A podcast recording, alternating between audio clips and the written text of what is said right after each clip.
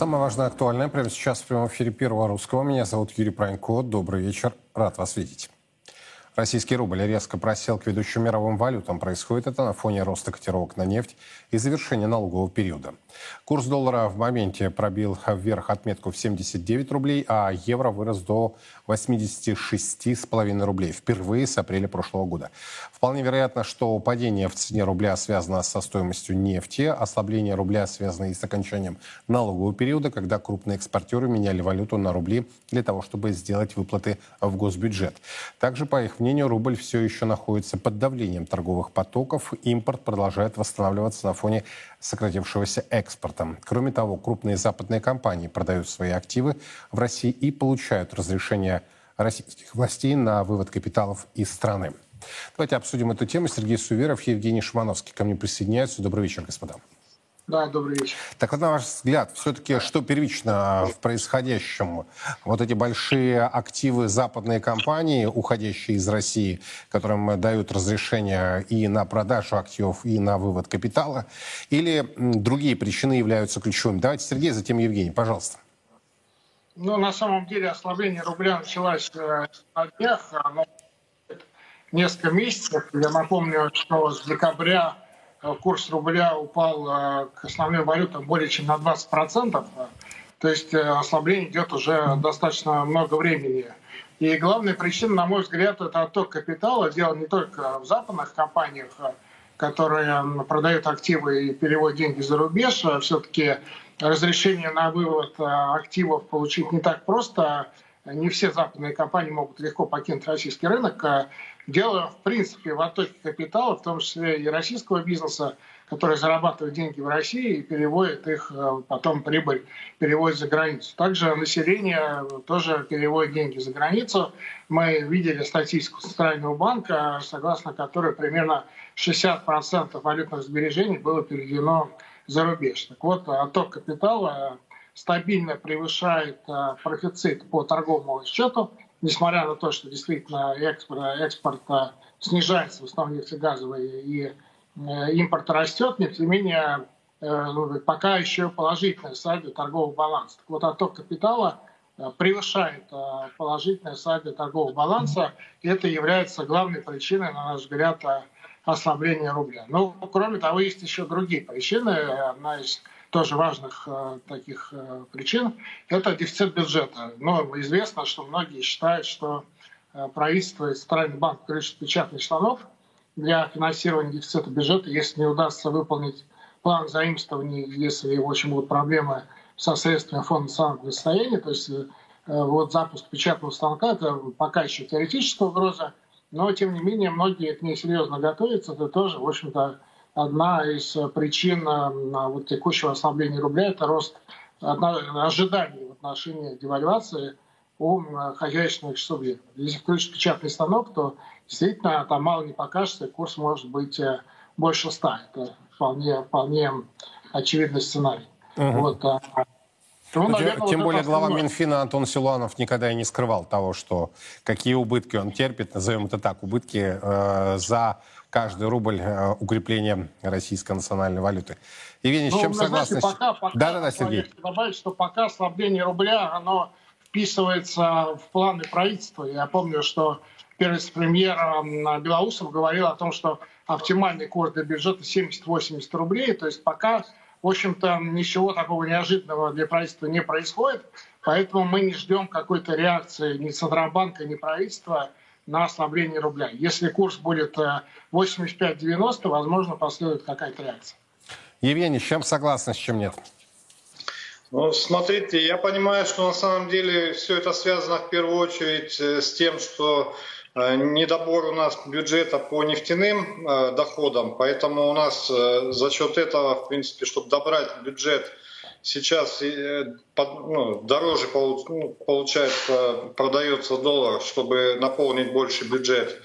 И, в принципе, выходят крупные компании трезерновые. Я так понимаю, что там все-таки какие-то вот вопросы между покупкой и продажей валюты тоже участвуют, наверное, в больших объемах. Там тоже, в принципе, сейчас более выгодно, может, по такому курсу. На самом деле, когда у нас сейчас идет э, страны ОПЕК договорились продавать, ну, сократить по 500 тысяч на, на миллион шестьдесят пять миллионов баррелей в сутки сократили добычу, у нас получается, что по идее должен укрепиться рубль, у нас должен, в принципе, то, что идет в США, тоже должно укрепиться, то, что в Европе идет, тоже должно укрепиться, но у нас получается наоборот ситуация. Я вот э, всегда возмущался, почему у нас э, ну, валютное правило работает, когда у нас идет повышение стоимости нефти, у нас сразу опускалось, э, ну, там у нас укреплялся рубль. И у нас получается, что э, там, ну, в то время там 3600 рублей было за бочку нефти, а здесь получается сейчас ну, 5000 чем-то там за бочку нефти. У нас получалось, что Э, весь мир зарабатывает на том, что нефть растет там когда, а у нас получается, что все равно 3600 рублей, вот, или сейчас 5000 там с чем-то там идет. И получается, что сейчас э, един... ну, вот первый раз я вижу правильную ситуацию, когда при росте нефти у нас поднимается курс, и у нас фактически бюджет наполняется большими деньгами. Я считаю, что в этом хорошую динамику, но в то же время я понимаю, что больше 85 он точно не пойдет, а может быть, скорее всего, уже сейчас будет разворачиваться на 80. Я как вот в прошлый раз говорил, я просто не сказал временные э, рамки, что все равно сейчас будет рубль укрепляться до 70, только это будет ну, вот в районе в горизонтах либо от двух-трех недель до четырех месяцев, потому что ну, здесь ситуация такая идет, что Э, золото сейчас будет двигаться в долларах, э, в принципе, в 3000 долларов за унцию, там, примерно до конца года. Там, вот сейчас 2000 мы все, вот, uh-huh. все чаще и чаще у нас э, как бы тестируются.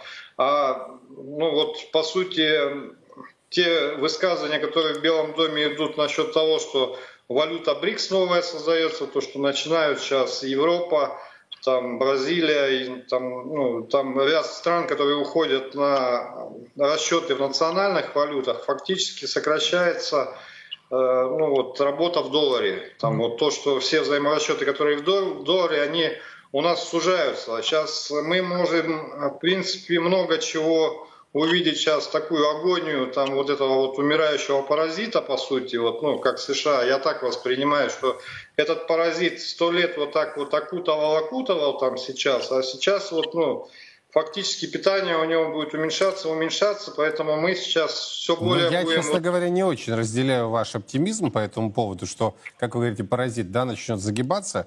По одной простой причине. Я вспоминаю все предыдущие кризисы, когда что-то реально происходило в мировой экономике, то все галопом неслись как раз в американские доллары и в US Treasuries, в американские гособлигации. Ну, я, я допускаю, что, возможно, не... Сейчас, угу. знаете как, у нас есть вот э, на нашем там ресурсе ролик, который показывает, что с 2006 года те, кто находились в долларе, и те, кто находились в золоте в три с половиной раза выиграли. Там, получается, что если люди, которые раньше бежали срочно за долларами, они сейчас э, заработанные деньги сейчас хранят в золоте. И это очень правильно, потому что это универсальная валюта, которая на самом деле позволяет... Это не рекомендация, сразу говорю это зрителям. Новое. Мы это... не несем я... ответственности за мнение экспертов, их оценочное ну, суждение, не мы, более того. Мы видим то, что видим там, то, что наши именно клиенты, которые вот ходили... Евгений, остановитесь, остановитесь. Вы уже сказали свою главную мысль. Сергей, вы согласны, что в среднесрочной перспективе мы можем увидеть в паре рубль-доллар уровень 70? 70, Ну, вы знаете, я бы, как, знаете, как иностранцы говорят, never say never, да, то есть никогда не говори никогда, но я думаю, что все-таки пока это маловероятный сценарий, скорее я жду продолжения ослабления рубля, возможно, 85-90 рублей, но, вы знаете, прогнозы делать неблагодарное дело. Единственный фактор, который может э, немножко укрепить рубль, это вот э, как раз вчерашнее, вернее, не вчерашнее, на выходных было решение ОПЕК+, по сокращению нефтедобычи на миллион баррелей дополнительно. Это может а, привести к дефициту на рынке нефти во второй половине года, и нефть действительно может уйти в район 100 долларов за баррель, ну, может, не дотянет, но где-то к 90-95 вполне возможно. И я не сказал бы, что рубль полностью отвязался от нефти. Нефть влияет и на торговый баланс и, соответственно, на дефицит бюджета. Поэтому, если нефть э, подорожает в район 95-100 долларов за баррель, в этом случае мы можем увидеть, ну, если не укрепление рубля, то, во всяком случае, его стабилизацию. У меня пока такой прогноз. Я понял вас. Спасибо большое. Сергей Суверов, Евгений Шимановский о происходящем как на валютном рынке, так и на рынках с наших традиционных экспортных товаров. Э, идем дальше. Сегодня глава государства, находясь с рабочим визитом в Туле, сделал ряд важных заявлений. В частности, президент Путин э, заявил, что в обозримой перспективе не будет изменений в платежах за ЖКХ жилищно-коммунальные платежи, они э, ну, подрастают в зависимости от инфляции. Потому что если они не будут вообще никак подрастать, то у нас ЖК, ЖКХ, где и так проблем очень много, они копились десятилетиями, ЖКХ сфера сама, она просто разрушится. Поэтому, потому что не будет доходов. А из чего тогда ее содержать? Вот. Но что мы сделали а, по, по тарифам на электроэнергию, на тепло, на воду? Мы сдвинули платеж справа налево. То, что мы должны были, э, то, что мы должны были э, проиндексировать в июле этого года, мы сделали это в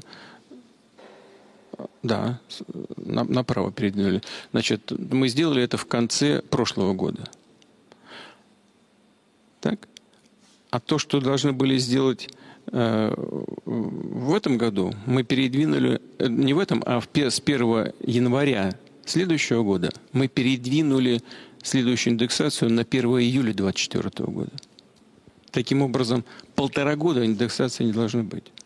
Но поскольку э, значит, сборы за эту индексацию пришли чуть пораньше, э, значит, в конце, э, в декабре прошлого, то средства появились. И мы очень рассчитываем на то, что и в регионах Российской Федерации эти средства будут направлены на развитие системы ЖКХ. Поэтому за полтора года ближайшие никаких серьезных изменений здесь не должно происходить. Ну, собственно, все эти заявления глава российского государства сделал, находясь с рабочим визитом в Туле. Возможно ли действительно, что за ближайшие полтора года, как заявил господин Путин, я его цитирую, никаких серьезных изменений а здесь, имеется в виду в ЖКХ, по платежам не будет происходить? Светлана Разворотнева, Константин Крохин ко мне присоединяется. Господа, добрый вечер. Здравствуйте. А на ваш взгляд, насколько это действительно реально? Можно ли вот сейчас прям так всем сообщить, и нам с вами, да, а, что в ближайшие полтора года, а, судя по тому, что заявил господин президент, никаких изменений, никаких повышений, никаких индексаций происходить не будет. Давайте с Светланы начнем. Вы единственная дама в, нашем, в нашей мужской компании. Пожалуйста, ваша позиция. Да, э, хорошо. Ну, на самом деле, если говорить о повышении тарифов на коммунальные ресурсы, а именно их у нас регулирует государство, этого точно не будет. В конце прошлого года у нас э, была принципиально изменена схема да, вот повышения тарифов. Обычно они у нас повышались э, в июле, но, вернее, был, э, э, перенесено было не на декабрь, действительно, с заверениями, что вот следующий год он обойдется без этих повышений. В принципе, такая индексация, она совпала с выделением достаточно серьезных средств на модернизацию коммунальной инфраструктуры. То есть мы приняли бюджет на этот год, в котором 260 миллиардов рублей на инфраструктурные кредиты регионам, еще 150 миллиардов из Фонда национального благосостояния обещают прибавить. Э, э, какие-то дополнительные средства из ВПРФ, поэтому с тарифами на коммунальные ресурсы до роста не будет. Сейчас пойдут инвестиционные программы, э, которые, как мы все надеемся, в конечном итоге повысят эффективность работы комплекса, да, и значит замедлят вот эти все э, рост платежей сэкономят для регионов какие-то деньги, потому что регионы, они субсидируют часть выпадающих доходов, когда они ниже себестоимости. Вот что касается двух остальных частей платежки, а это у нас плата за содержание текущий ремонт общедомового имущества. По жилищному кодексу мы это устанавливаем на общих собраниях, эту плату. Но если граждане не установили, то за них это делает орган местного самоуправления. Здесь все очень индивидуально. Здесь остается только ну, посоветовать гражданам, может быть, более активно участвовать в этом процессе, чтобы не решили за них. Ну и третья часть — это плата за капитальный ремонт, ее величину, величину этих взносов устанавливают регионы. И здесь все зависит от персональных решений регионов. Многие, кстати, не индексировали несколько последних лет. Очевидно, что э, вот эти тарифы, да, вот эти взносы, они ниже того, что действительно нужно для реализации программ капремонта. Но здесь уже каждый регион будет решать сам. То есть из трех позиций а, господин Путин гарантировал не повышение индексации по одной если я вас правильно ну, услышал. Ну, это, самая, это самая тяжелая позиция, потому угу. что у нас плата за коммунальные ресурсы занимает где-то около двух третей платежки, поэтому это очень существенно. Угу. Я понял. Константин, ваше мнение, ваша позиция? Ну, моя позиция первая, что хорошо, что до президента, до такого высокого уровня дошла проблематика повышения и роста тарифов. То, что это было озвучено на рабочем совещании, говорит, что действительно информация анализируется. Вот. Э, немножко меня смутила, конечно, ситуация, при которой мы говорим, что если президент сказал, что не должны расти, а именно плата, там он ведь не говорил тарифы или не разделял на три части, он сказал, плата не должна расти до 1 июля 2024 года. И тут же у нас появляются какие-то моменты, что регионы могут э, по своей инициативе что-то повысить, э, еще какие-то значит, местные органы власти. Вот это неправильно. То есть если президент сказал, что не, должно, не должна расти плата до 1 июля 2024 года, значит вся э, политика, экономическая политика, все решения органов власти и федеральных, и региональных должны быть на это нацелены. Поэтому я все-таки связываю с этим заявлением, что вот эта политика будет пересмотрена, именно политика Минстроя. Потому что вот у нас недавно случился, буквально два дня назад, конфуз с Минстроем, когда они предложили э, ограничить конституционное право значит, граждан на защиту жилища, чтобы можно было устанавливать так называемые умные счетчики, которые, ну, знаете, код в мешке, Ой, никаких стандартов извините, их нет. Перебью, но и вы же умный человек, отказ... профессионал. Ну что вы э, фейки повторяете, которые распространяют СМИ? Я только... Слава Викторовна, дайте мне сказать, я только что значит, прочитал то, что написали «Известия», и когда замминистра ЖКХ Ереська сказал, что мы этого не говорили, журналисты выложили прям письмо в правительство за подписью министра Эрека Файзулина. Я к чему об этом говорю? Если у нас министерство ключевое, которое отвечает в том числе и за ЖКХ, в большей степени, наверное, за строительство, но если уж они отвечают за ЖКХ, если у них такая информационная политика, если вот такие вопросы возникают и такая дискуссия, и сейчас мы обсуждаем, что оказывается президент отвечал только за коммунальную часть, а две остальные будут решать министры Эрек Файзулин, Абдулин или какие-то губернаторы, это не дело. То есть, если мы говорим, что плата не должна расти, она не должна расти если об этом говорит президент. Понимаете? Константин, вот а вы считаете то, что э, в этой сфере достаточно денежных ресурсов, оборотных средств?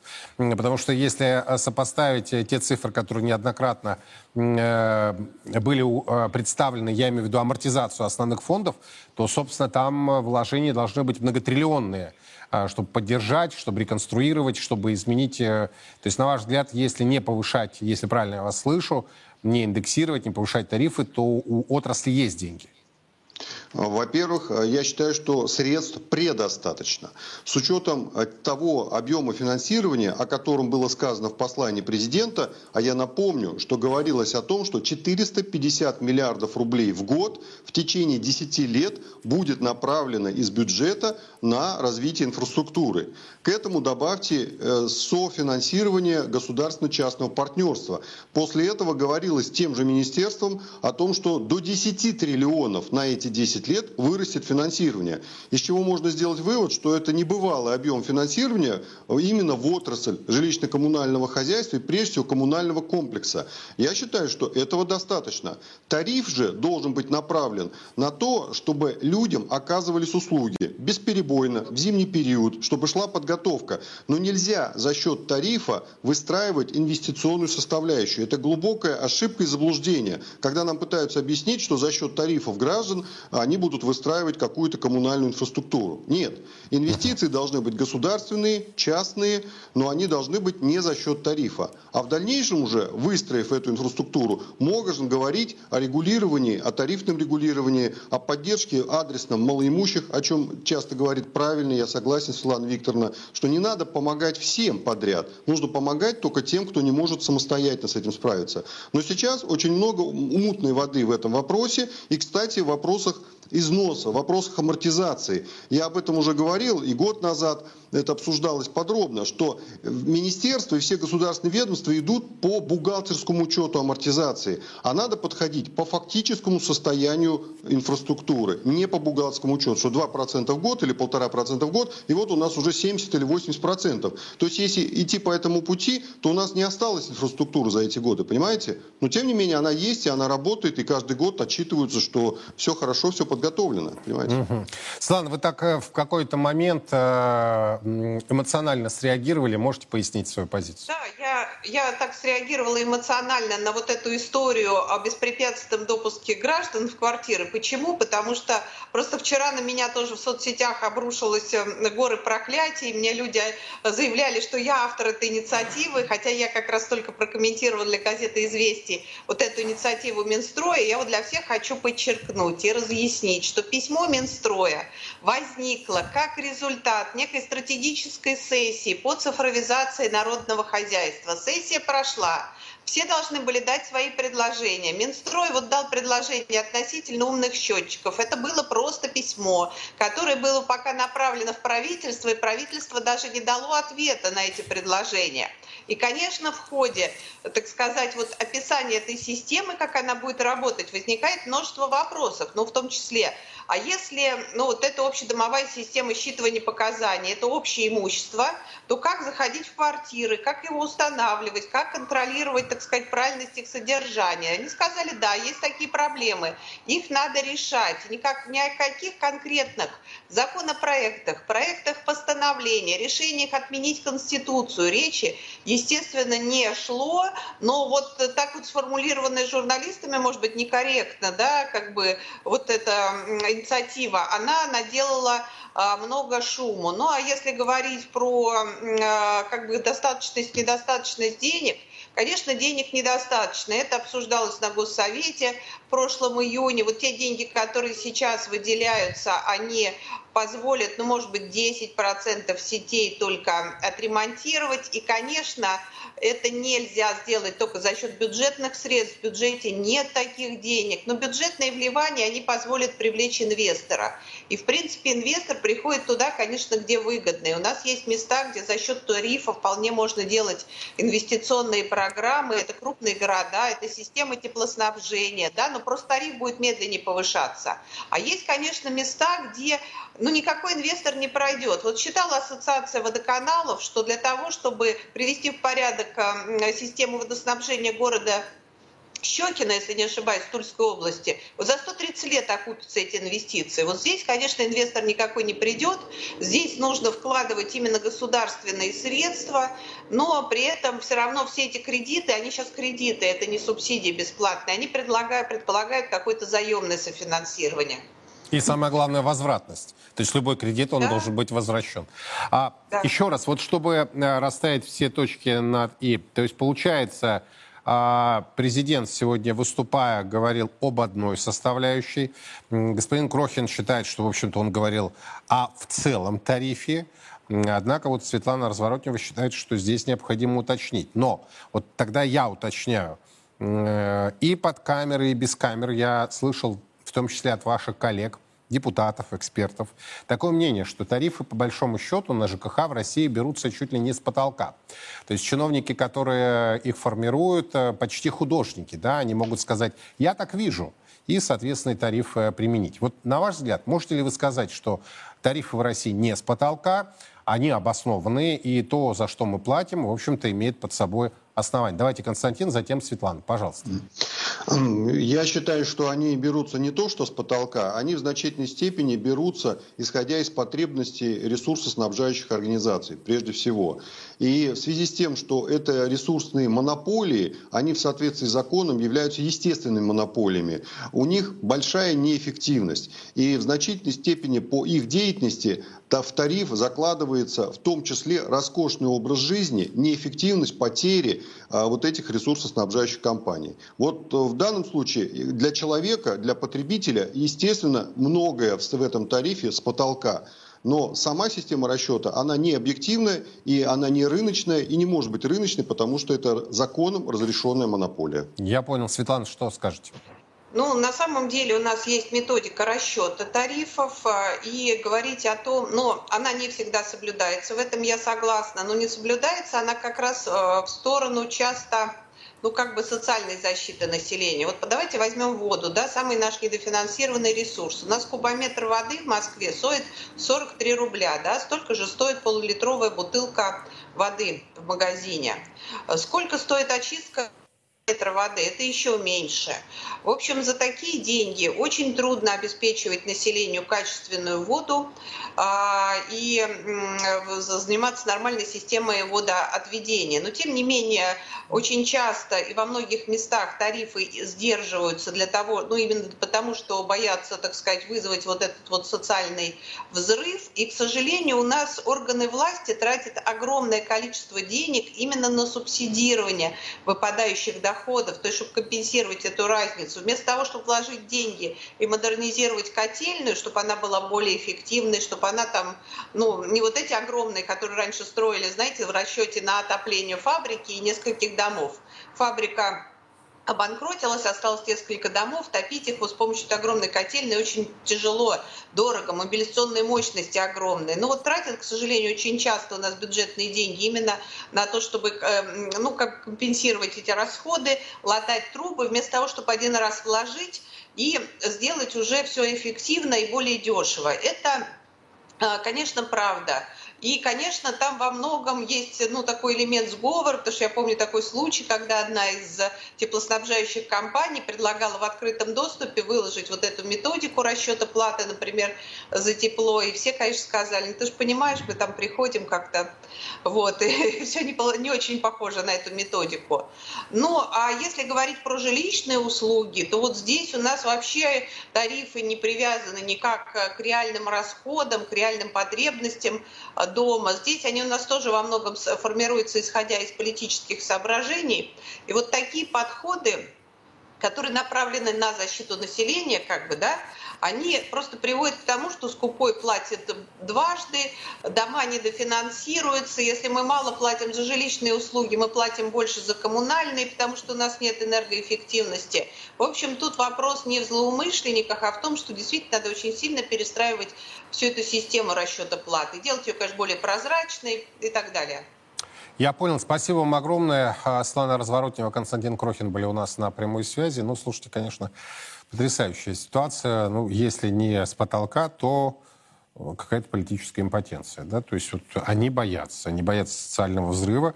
В итоге и из-за их боязни э, тарифы увеличиваются. По большому счету ничего не меняется.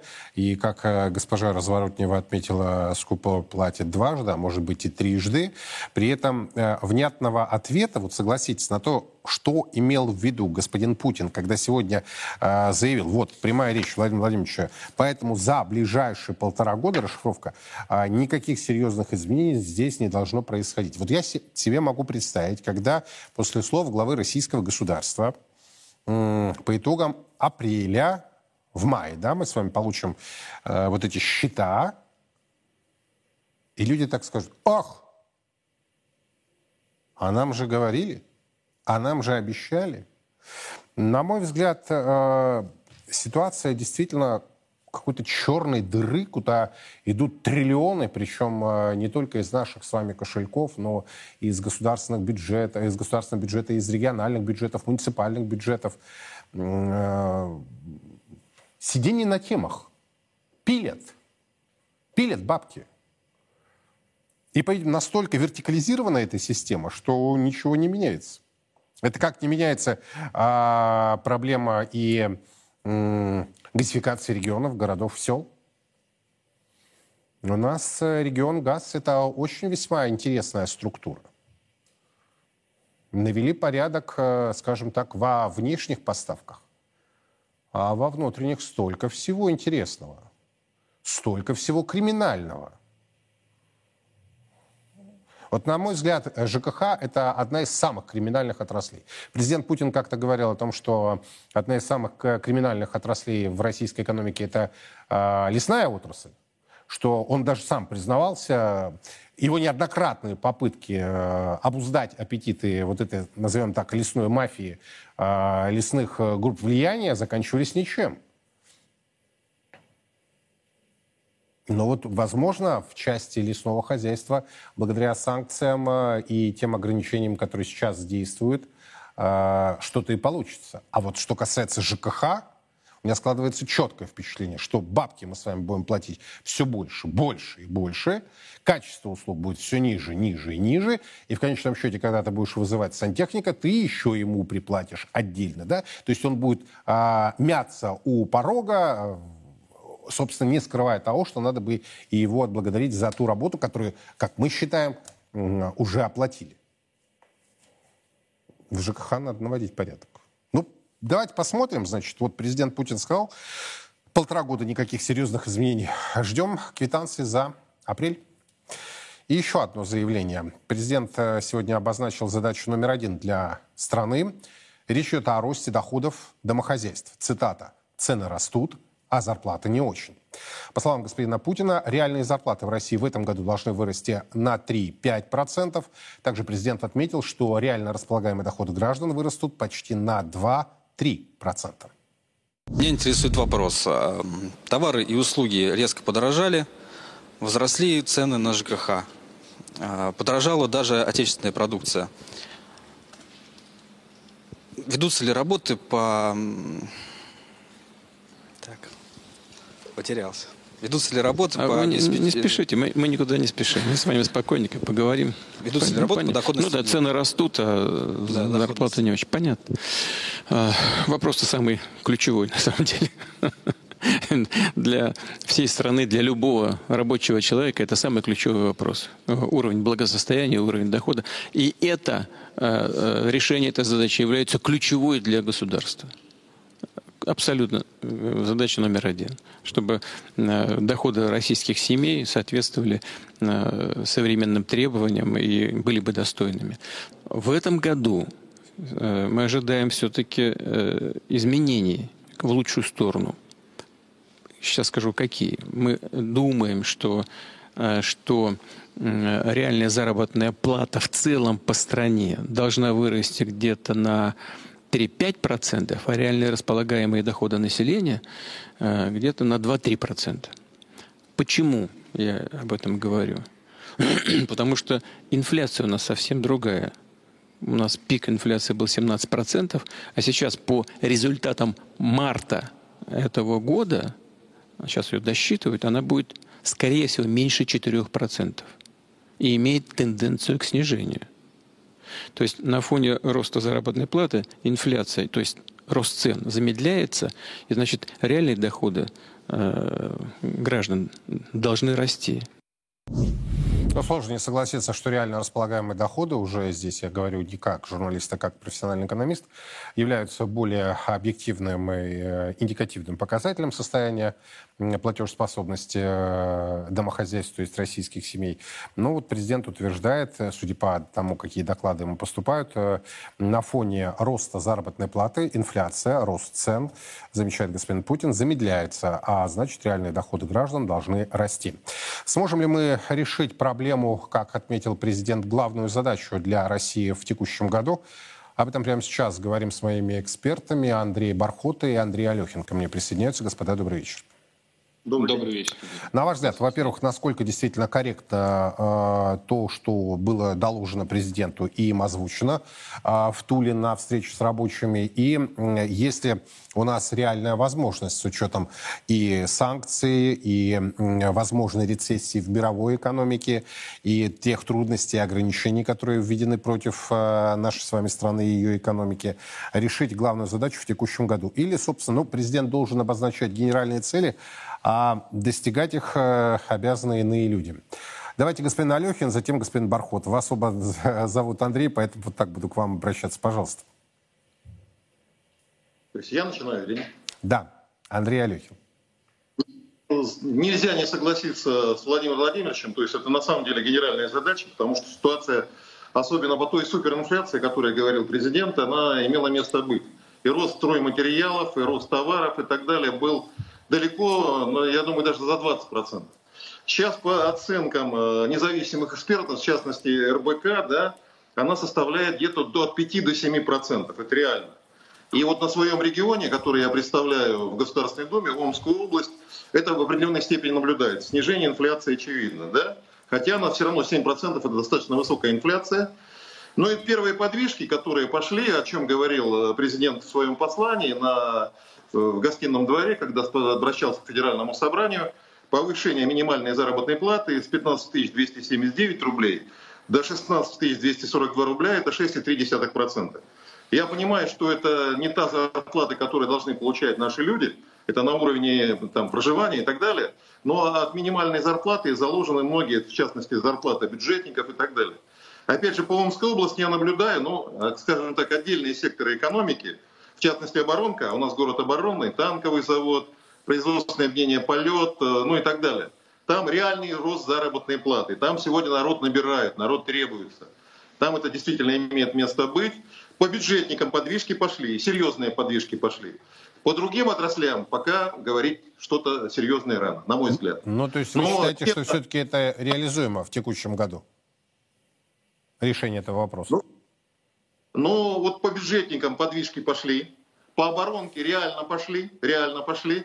Вот на сегодня на танковом заводе на нашем, который производит санцепеки, Т-80 и так далее, который работ, воюет сейчас в СВО, на сегодня, если работать просто, обычно набирают до 70 тысяч. Для Омской области, поверьте, это очень высокая зарплата. Угу. Если кто работает сверхурочно, больше 100 тысяч. Это для Омской области серьезно.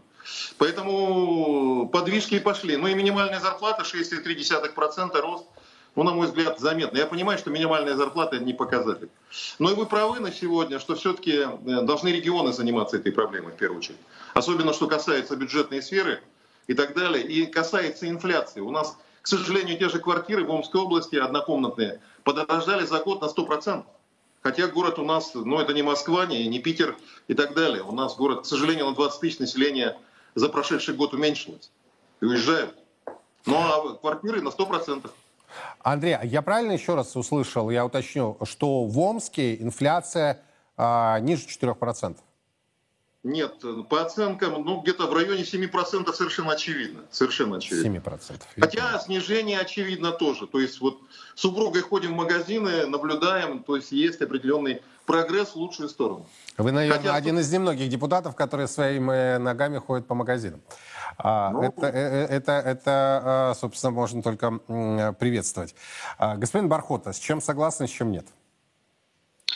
Э, ну, во-первых, инфляция – это индекс потребительских цен. Помимо индекса потребительских цен у нас в стране есть индекс цен производителей, и, как совершенно верно мой собеседник указал, индекс э, значит, цен на жилье.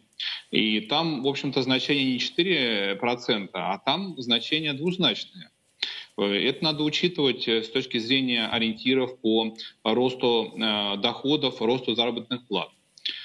Соответственно, вот эти вот э, возможности по э, достижению целевых уровней роста доходов с учетом э, значит, ограничений инфляции, они очень сильно ограничены.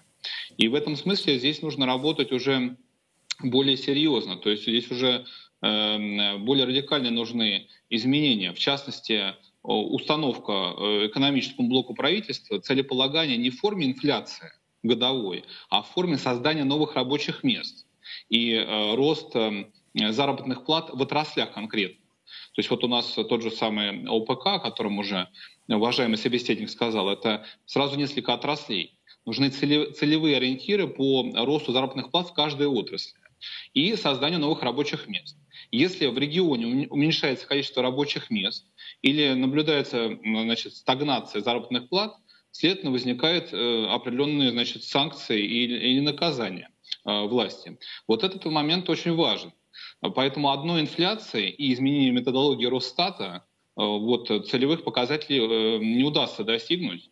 Вот. Важно здесь работать действительно э, сказать, на широкую ногу и работать именно с отраслями экономики. Я понял, но только у меня возникает почти философский вопрос. Как только я начинаю общаться с людьми, а, посредством социальных ли сетей или посредством того, что я сейчас вижу, какие комментарии они пишут. А, пункт первый. Во-первых, они не согласны с а, падающей инфляцией. То есть это просто сносится на корню.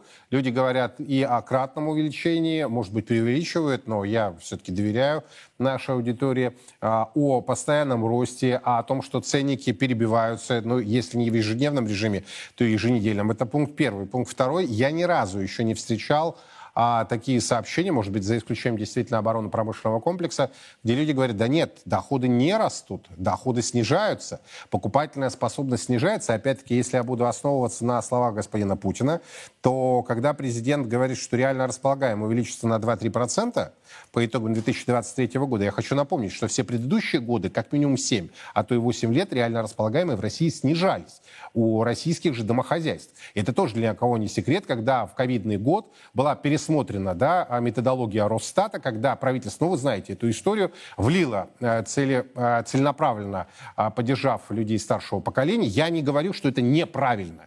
Я говорю о том, что не надо самообманом вот заниматься. Но я хочу вас спросить, почему, когда мы с вами обсуждаем эту тему, мы говорим о снижении цен, мы говорим о росте зарплат. Как только я выхожу, что называется, в народ, я имею совершенно другую картину. Я порой предлагаю даже министрам финансово-экономического блока совершить экскурсию, ну, я не знаю, там, на ближайший рынок московский, да, и рассказать э, простым людям или в магазин, а, как они замечательно живут. И вот, честно уж, простите за организм, если обойдется только матерком, то будем считать, что, собственно, повезло. Давайте вот э, господин Алехин, затем господин Мархота. Прошу только лаконично, пожалуйста. Ну, я с вами согласен. На сегодня я вам назвал увеличение минимальной зарплаты в 6,3%, да, а реальная инфляция более 7% была. Ну, сейчас 7%, да. Это реальное снижение заработной платы. Реальное, реальное снижение доходов. То, что инфляция замедлилась, это тоже совершенно очевидно. Ну, пример я приводил, э, рост квартир 100%, да, вот в Омской области. И совершенно я согласен с, с, с, с выступающим, да, о том, что на сегодня главное создание рабочих мест. Вот на сегодня на оборонке рабочие места создаются, причем высокооплачиваемые. Вот в оборонке немножко ситуация меняется. У нас город, половина предприятий, это оборонный, оборонный комплекс, и там ситуация меняется, там реальный рост заработной платы и реальные рабочие места. Высоко... К сожалению, другие отрасли, там другая ситуация, идет снижение. А то, что рост цен продолжается, совершенно очевидно, они снизились. То есть инфляция снижается, но рост идет, к сожалению. К сожалению, имеет место быть. Господин Бархот. Да, совершенно верно. Действительно, на самом деле э, инфляция – это индивидуальный параметр, он очень сильно зависит от индивидуальной потребительской корзины. И чем ниже э, располагаемый доход, сам уровень дохода домохозяйства, тем более остро на себе он чувствует инфляцию. То есть если у нас, предположим, доход месячный 20 тысяч рублей, то это инфляция 4% увеличивается в 5 раз. То есть он ощущает, что его индивидуальная корзина растет э, в несколько раз больше, чем официальные данные. И с этим тоже надо работать, а именно в части поддержки эм, значит, малообеспеченных слоев населения, многодетных семей. И это должны целые огромные э, госпрограммы на уровне нацпроектов, а может быть еще более масштабные, которые действительно работают с эм, теми слоями, у которых э, довольно низкий уровень дохода или ниже, чем средний по региону. И здесь нужны массовые дотации, массовые субсидии. Об этом тоже надо говорить, и об этом не надо забывать. Вот. В последние годы, кстати говоря, у нас об этом очень редко говорили. Если помните, как раз в ковидный год, 20 были выплаты э, для школьников 1 сентября. Вот в 22-м никаких выплат не было, насколько я помню, а выплаты должны быть, потому что необходимо поддержать самые незащищенные слои населения. Сложно не согласиться. Спасибо вам огромное. Андрей Алехин, Андрей Бархота были у нас на прямой связи.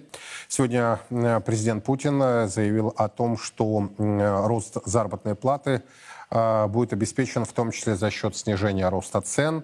Они замедляются, отметил господин Путин, а значит реальные доходы граждан должны расти. Ну и, собственно, глава государства обозначил тему повышения благосостояния российских домохозяйств, российских семей как главную задачу для России.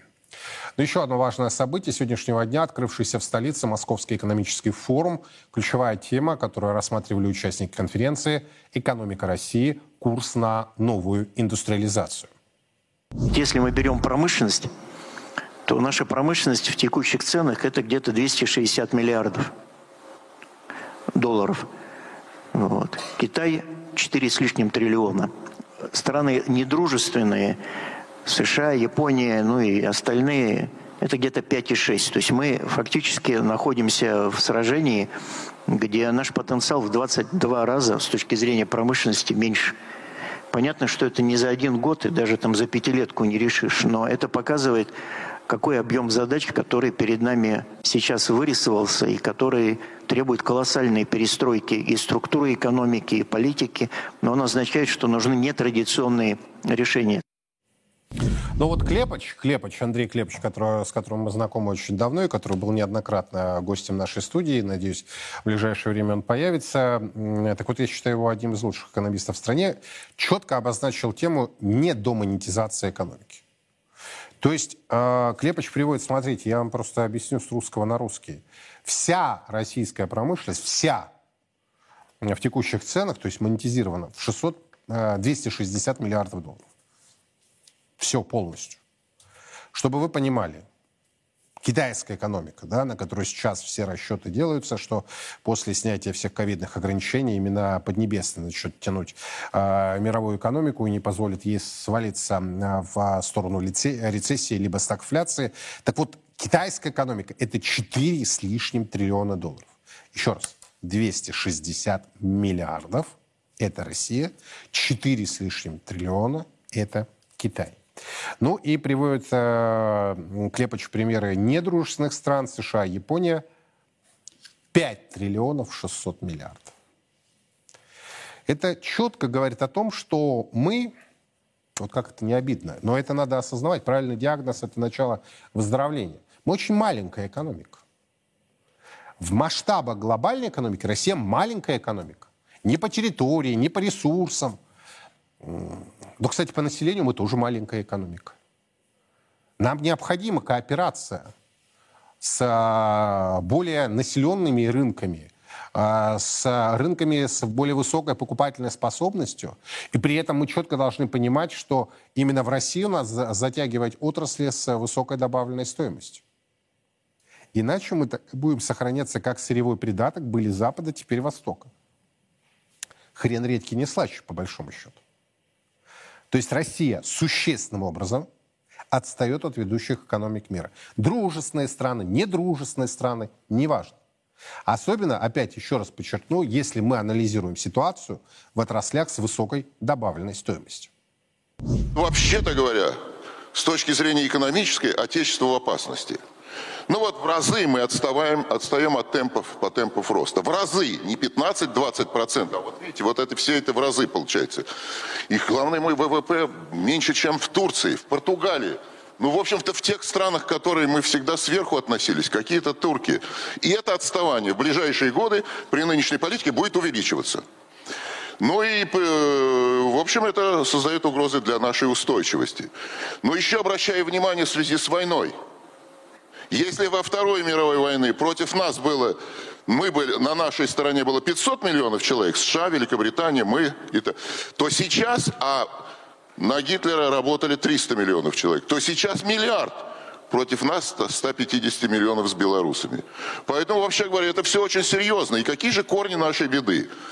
Нет роста инвестиций. Нет роста инвестиций, не будет роста экономики. Но это же очевидно. Это всегда Абел Гезович Аганбегян всегда это с этого начинает свои доклады. И доля ВВП на инвестиции у нас в полтора раза меньше, чем в более-менее приличных странах. Смена модели, которую, о которой вы говорите, это э, смена фокуса э, внимания правительства. То есть у нас должен быть э, центр внимания правительства не бюро РСПП, а инженер, человек у станка. Вот мы должны у них спрашивать, э, что для вас нужно сделать, как вам помочь для того, чтобы ваш труд стал более производительным, эффективным и конкурентоспособным. Сегодня мы не производим подшипники, тот узел, который, без которого вообще нельзя собрать ни единую деталь для того, чтобы обеспечить ее работу. Ну и десятки можно приводить пример таких серьезных потерь. И это все, конечно, мы заместили, потому что условия, которые изначально были поставлены международными организациями, особенно Международным валютным фондом, были абсолютно кабальными. Допустим, выйти на в течение года на уровень мировых цен на электроэнергию. Мы говорим, мы потеряем металлургию в ответ. Ничего, мы привезем металл. Мы потеряем такие-то э, виды деятельности. Мы ничего, мы потеряем. Но мы привезем, мы купим. У нас есть нефть, у нас есть газ. И вот эта мантра, которая была придумана и развивалась в течение десятилетий, привела к тому, что сейчас произошло. Причин сегодняшней ситуации можно очень много найти. И СВО привести пример и так далее. Но та рьяность, с которой Запад внедрил санкции против России – это заранее спланированная акция, которая сегодня реализована. Другого невозможно объяснить. Потому что бизнес, который сегодня потерял на Западе от того, что не имеет контрагентов в России, партнеров, не может инвестировать свои ресурсы и средства для того, чтобы развить свою экономику. Очень и очень много недовольных этой ситуацией. Но политика оказалась выше. Это экономическая разумная система. Поэтому эта тема закрыта. Вот так. То есть эта тема закрыта. Фактически Россия в предыдущие годы, десятилетия э, принимала решения не в своих интересах, а в интересах, ну, например, как было отмечено господином Сосковцом э, Международного валютного фонда. На минувшей неделе так мимоходом прозвучало заявление – Э, по-моему, Министерства иностранных дел России о том, что мы рассматриваем целесообразность дальнейшего нахождения России в Международном валютном фонде. Вот, на мой взгляд, от рассмотрения надо переходить к делам. И если вновь замнут, спустят на тормозах, как это уже было и со Всемирной торговой организацией, как и Всемирной организацией здравоохранения, это мое оценочное суждение. Ничего хорошего не будет. Международный валютный экономический форум а, в Москве продолжается. Мы его внимательно, мы внимательно за ним следим. Подробности в наших программах и на сайте, официальном сайте нашего телеканала. На сегодня это все. Меня зовут Юрий Пронько. Хорошего вам семейного вечера и до завтра.